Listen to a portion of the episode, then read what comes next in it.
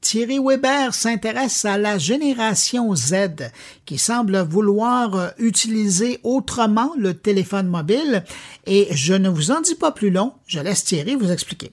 Bonjour Bruno, bonjour les auditeurs de mon carnet. Il y a un phénomène qui, m'a interpellé, c'est celui de la génération Z. Hein. Vous savez qu'il y a une lettre pour, type, euh, typer chaque génération. Ben la génération Z a décidé d'adopter les téléphones à clapet. Et je me posais la question pourquoi? Vous savez, on a connu, hein, pour euh, certains d'entre vous, ces fameux téléphones qui se plient en deux. Je ne parle pas des derniers Samsung.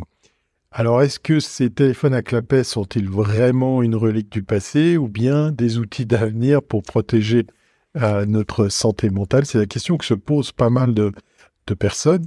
Et puis, bah, pour certains rebelles de la génération Z, il s'agit surtout d'un appareil qui permet le contrôle du contenu. Et oui, ça m'a interpellé.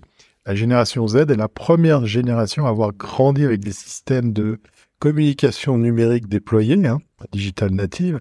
Conséquence pour cette génération, eh bien, c'est les outils numériques qui sont pas des nouveautés pour eux, mais des accessoires du quotidien. Et oui, ça fait partie de leur environnement naturel.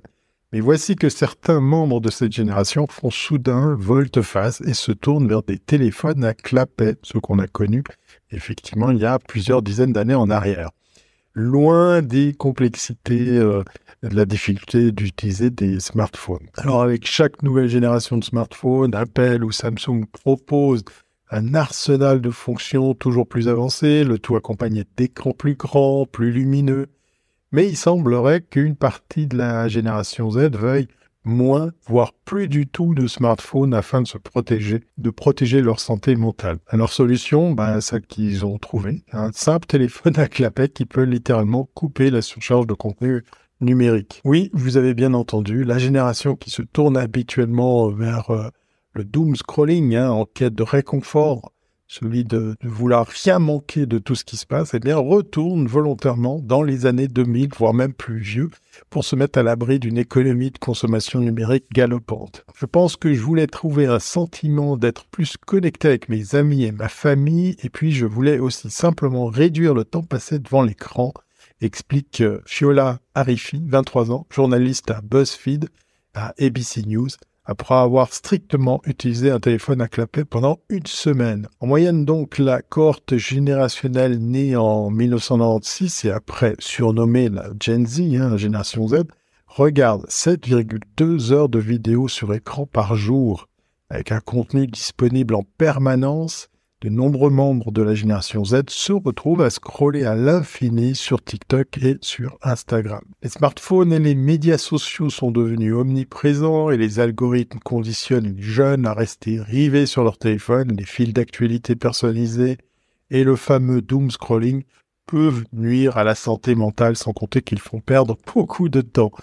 Et oui, quand on voit les chiffres sur euh, TikTok, sur l'audience de TikTok, c'est affolant de voir combien ça peut être chronophage. Nous nous rendons compte que tous les problèmes que nous rencontrons, tout ce qui nous fait pleurer, tout ce qui nous fait passer une mauvaise journée, un mauvais moment, vient de notre smartphone, explique l'utilisatrice de TikTok, questionnée ici, pour justifier pourquoi elle et ses amis ne sortent qu'avec leur téléphone à clapet. Pour les membres de la Gen Z, se tourner vers les téléphones à clapet n'est pas seulement une façon de suivre l'esthétique de l'an 2000, hein, c'est pas uniquement une question de look, mais peut-être aussi une façon de revisiter une époque où la technologie n'était pas un objet dévorant, mais un simple accessoire.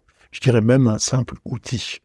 Cela élimine tous les mauvais côtés que l'on trouve à l'université et apporte tous les bons côtés d'un téléphone, c'est-à-dire se connecter avec les gens et prendre des photos et des vidéos, souligne la Gen Z. Par ailleurs, des entreprises comme Samsung, comme je vous le disais, ont remis au goût du jour le design vintage des téléphones qui se plient, notamment avec la série Galaxy Z Flip, un smartphone qui est adapté aux créateurs de contenu et au grand public. Certes, l'utilisation du mode flex du flip pour utiliser les deux écrans comme un mini trépied ou comme un caméscope est innovante. Mais le fait de posséder un téléphone à clapet pour de nombreuses personnes n'a rien à voir avec la logique d'innovation. Et eh oui, l'attrait ne réside peut-être même pas dans la nostalgie de l'ouverture, de la fermeture du clapet. Je suis persuadé que vous vous souvenez de cette scène mythique dans Matrix avec ce fameux Nokia à clapet. C'est attrait est tout bonnement dû à la simplicité de l'appareil, notamment pour certaines tâches comme le fait d'envoyer un message avec un clavier très basique, appuyer sur trois touches pour taper une lettre, etc. J'avais l'impression que ma journée était plus ennuyeuse parce que je secrétais moins de dopamine, mais la paix et la tranquillité l'emportaient largement, je n'en ressentais plus besoin d'inonder constamment mon cerveau de stimulation,